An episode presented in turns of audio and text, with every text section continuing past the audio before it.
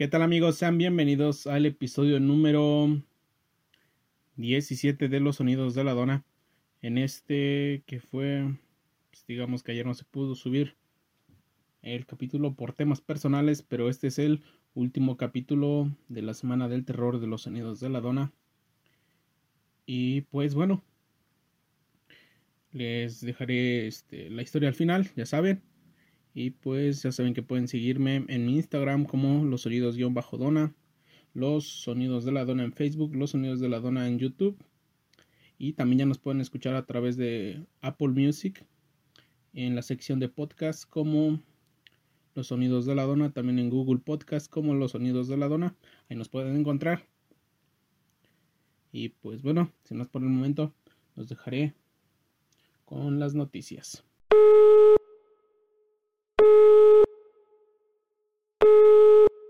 Este, bueno. Señora, le vengo ofreciendo la venta sillas de piel de burro para que usted pueda sentarse y acostarse en ellas escuchando el podcast de Los sonidos de la dona.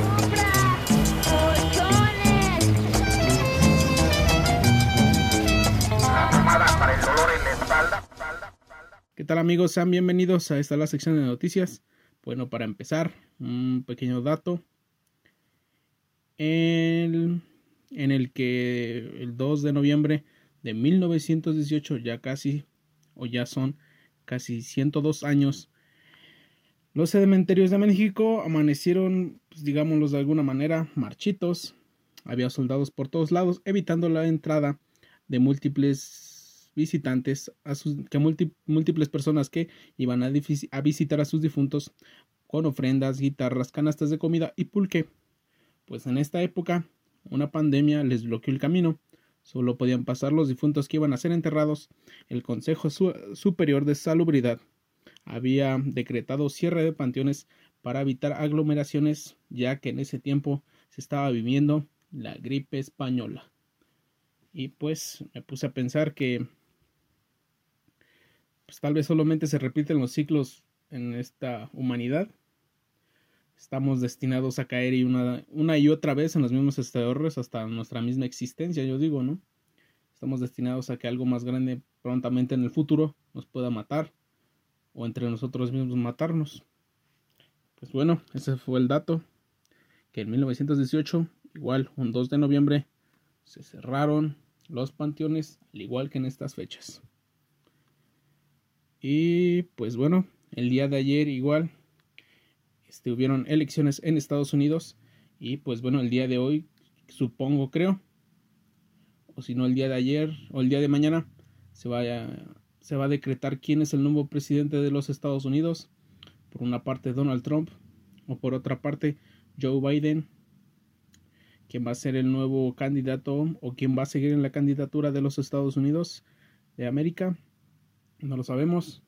El día de hoy se sabrá quién va a ser el nuevo presidente, sino el día de Pero creo que supongo de hoy, porque hoy en, en algunas partes de Estados Unidos se, se llevó a la movilización para proteger algunos negocios de las manifestaciones que llegaron a ocasionar que alguno de los dos presidentes ganara. Pues en esta ocasión, pues esto es lo que va a pasar. ¿Usted quién cree que, que gane este año las elecciones de los Estados Unidos? Si seguiría el mandatario de los Estados Unidos Donald Trump o el mismo Joe Biden. Y pues bueno, también tenemos una noticia que salió el día de ayer, 2 de noviembre. Tras, tras 16 años de la película grabada Matando Cabos, próximamente nos dieron a conocer algunas distribuidoras de cine que Matando Cabos 2 se acerca de nuevo Veremos a Mascarita en esta nueva película Matando Cabos 2, próximamente cines. Para mí una película muy chistosa y muy... Bueno, para mí es una película muy buena, no sé para los demás, pero para mí sí lo es. Se me hace una película muy cagada.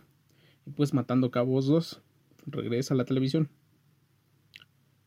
Y pues también tenemos que diga la televisión al cine, va a regresar al cine Matando Cabos 2. Y pues también ayer, el día de ayer, mataron, asesinaron un disparo a Daniel, a Eddie Hassel, actor, de, actor que salía en la serie conocida de los Estados Unidos de Bones. de que era este un integrante de esa serie. Mataron a este joven, muchos dicen a esta persona, porque algunos ladrones querían quitarle su auto y él al negarse le dispararon y estos mismos delincuentes salieron huyendo de la escena del crimen. Pero esto fue lo que pasó en estas noticias. Espero que el día de ayer lo hayan pasado con su familia, recordando a sus seres queridos desde casa.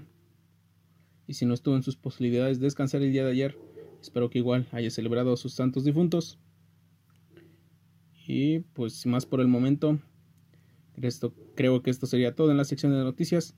Saben que a continuación sigue la historia final de la semana del terror de los sonidos de la dona.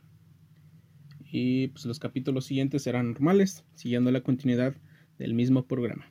Hasta Navidad, que veremos qué es lo que sacaremos en esas temporadas. Pero, pues sin más por el momento, creo que sería todo. Saben que pueden seguirme a través de Instagram como los sonidos-dona. Y los sonidos de la dona en YouTube y los sonidos de la dona en Spotify y Apple Podcasts en la sección de podcast y en cualquier plataforma de su conveniencia para escuchar este podcast. Sin más por el momento, los dejo con la siguiente historia. Hasta luego.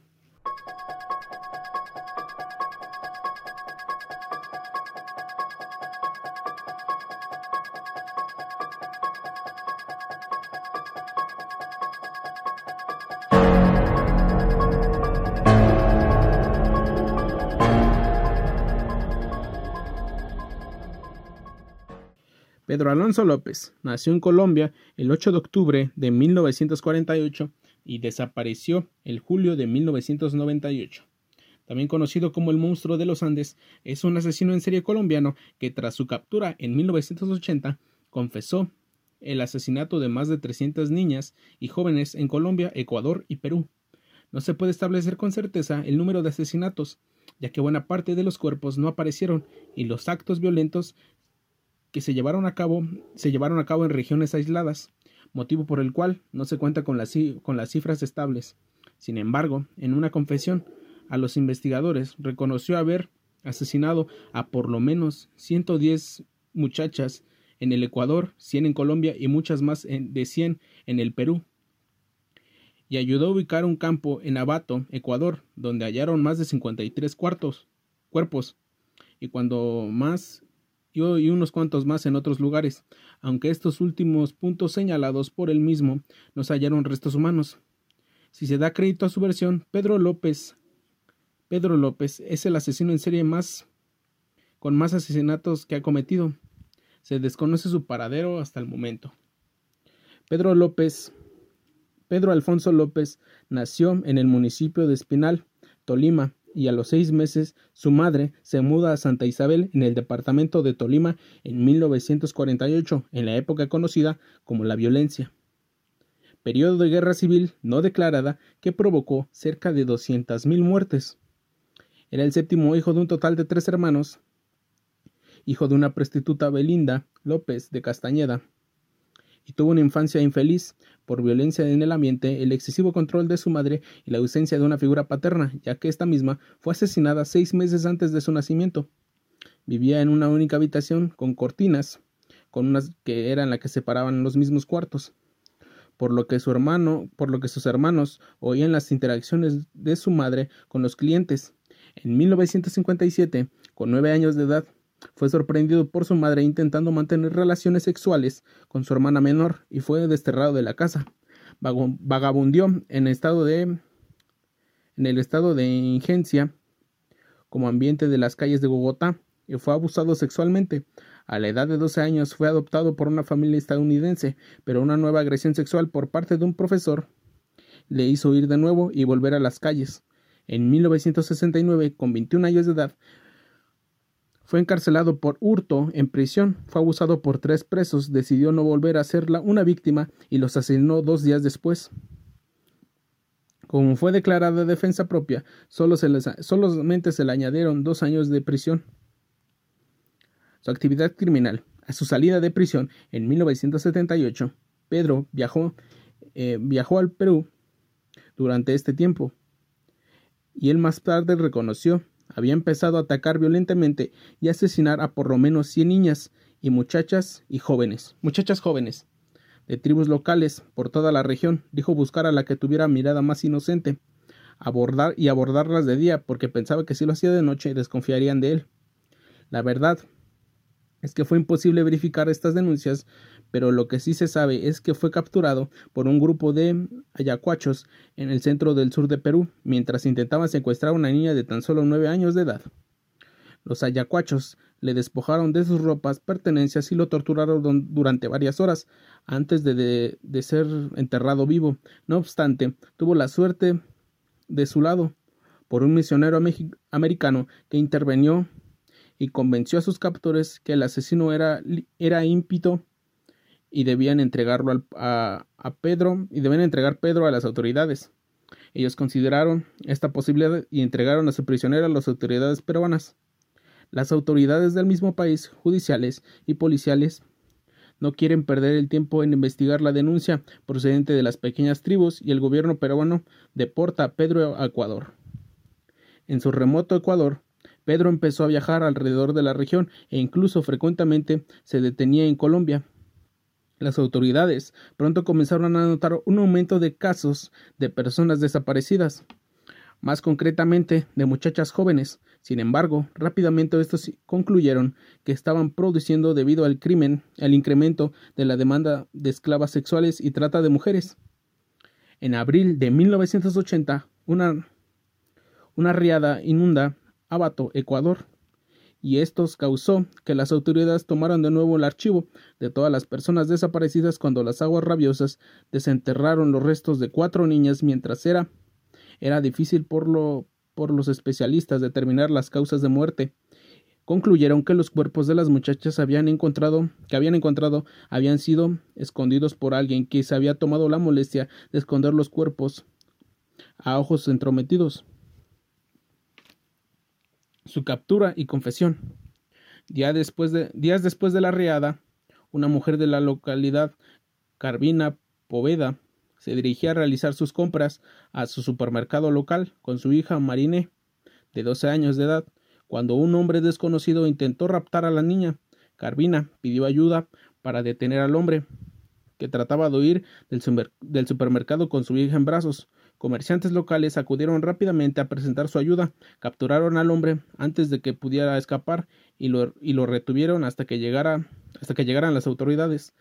Pedro se encontraba muy tranquilo cuando la policía llegó a la escena. Cuando regresaron a la comisaría principal con el sospechoso, sus primeras conclusiones fue que tenían a un loco en custodia. Una vez en la oficina principal de la comisaría, Pedro se negó a cooperar con las autoridades y permaneció en silencio en todas las preguntas del interrogatorio.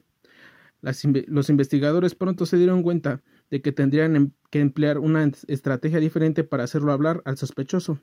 Uno de los funcionarios pronto sugirió que llamaran a un sacerdote, el padre Córdoba Gudillo, que conoció, que conoció en prisión y mantuvo una conversación en una celda con Pedro.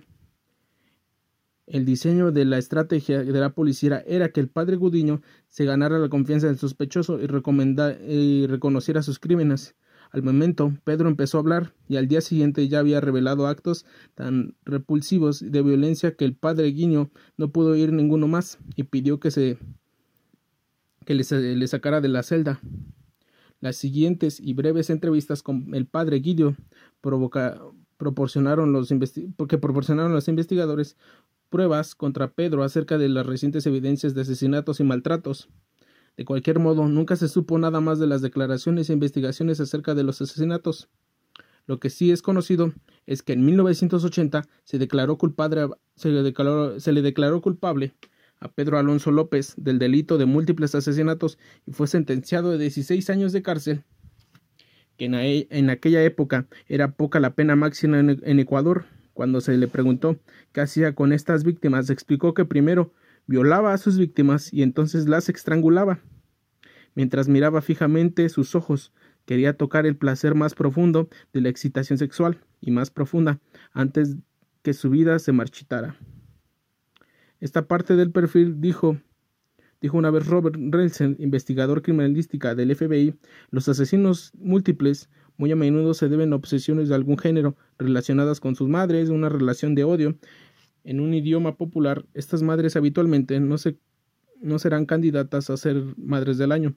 El hilo común parece un elemento sexual, madres que tienen muchos compañeros sexuales y el hijo es sabedor de esto. Por supuesto, los niños de prostitutas son los más probables a prototipos si se les expone a un tipo de conducta agresiva y determinada por parte de la madre. Estuvo preso en el Ecuador hasta 1994. Fue entregada a las autoridades colombianas por, por pedido de extradición, donde fue recluido a un hospital psiquiátrico. 78 años después, en 1998, se le declaró sano, dejando en libertad, según un documental del canal de BO de la cadena EIA.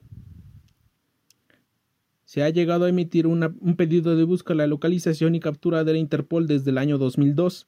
Al momento no se sabe de su paradero actual, aunque durante, la, durante su detención, un grupo de padres de víctimas habían manifestado haber de hacer justicia por su cuenta, si Alonso López salía nuevamente en libertad, se presume que fue ejecutado ilegalmente. En todo caso, se ha vuelto a saber nada del monstruo de los Andes. Su madre está segura de que sigue vivo, pues según cuenta, siempre hay alguien cercano a ella, eh, siempre alguien cercano a ella se ha muerto, su espíritu se le, ha, se le ha revelado, cosas que no han ocurrido con Pedro. La Interpol lo busca desde el año 2002 por el asesinato de 350 personas.